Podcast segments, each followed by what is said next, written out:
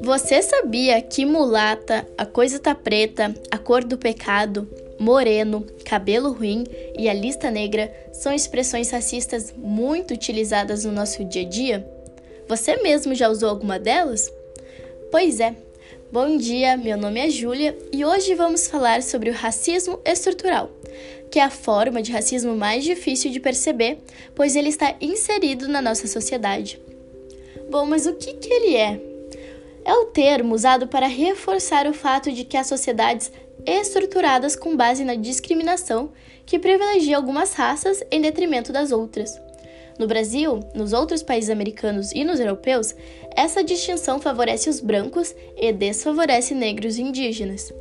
Ele está estruturado na cultura de um povo de um modo que muitas vezes nem parece racismo.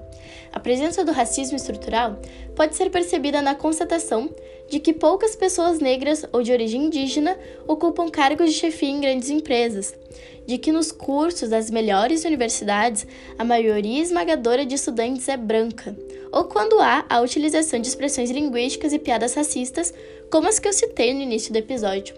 A situação fica ainda pior quando as ações ou constatações escritas são tratadas com normalidade.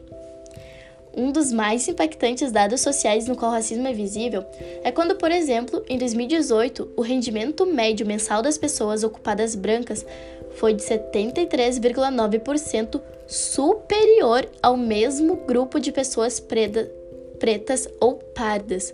Um absurdo, né? A desigualdade de rendimentos por raça é maior que explicada pelo sexo. A razão entre os rendimentos médios de mulheres e homens foi de 78,7%, um componente menor da variação de renda do que a razão entre os salários de negros e brancos, que foi de 57,5%. Essas diferenças salariais prosseguem mesmo quando se consideram ocupações semelhantes ou diferentes graus de instrução.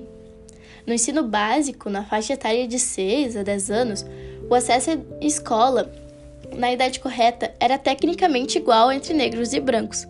Porém, na faixa etária de 18 a 24 anos, a proporção de negros cursando ensino superior representava metade da proporção de brancos no acesso a esse grau de instrução.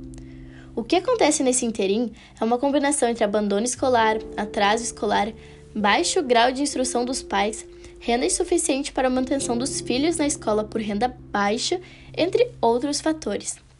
Essa estrutura social que possibilitou a manutenção do racismo ao longo da história, inclusive aqui no Brasil, pode ser contada a partir das próprias leis do país. Algumas delas são da época em que os negros eram escravizados, é claro, mas outras vieram após a abolição. Um exemplo disso é a própria Lei Áurea de 1888, Além do Brasil ser o último país das Américas a aderir à lei, a população negra que vivia aqui ganhou liberdade, mas sem opções de emprego ou educação. Isso significa então que somos todos racistas?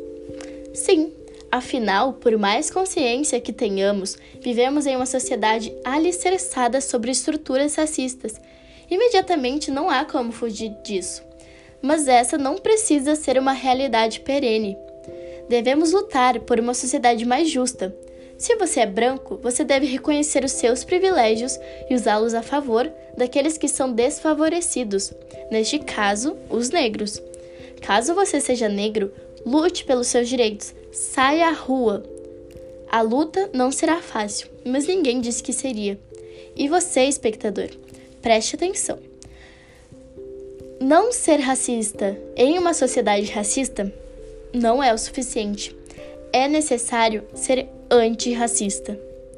Muito obrigada e uma ótima tarde.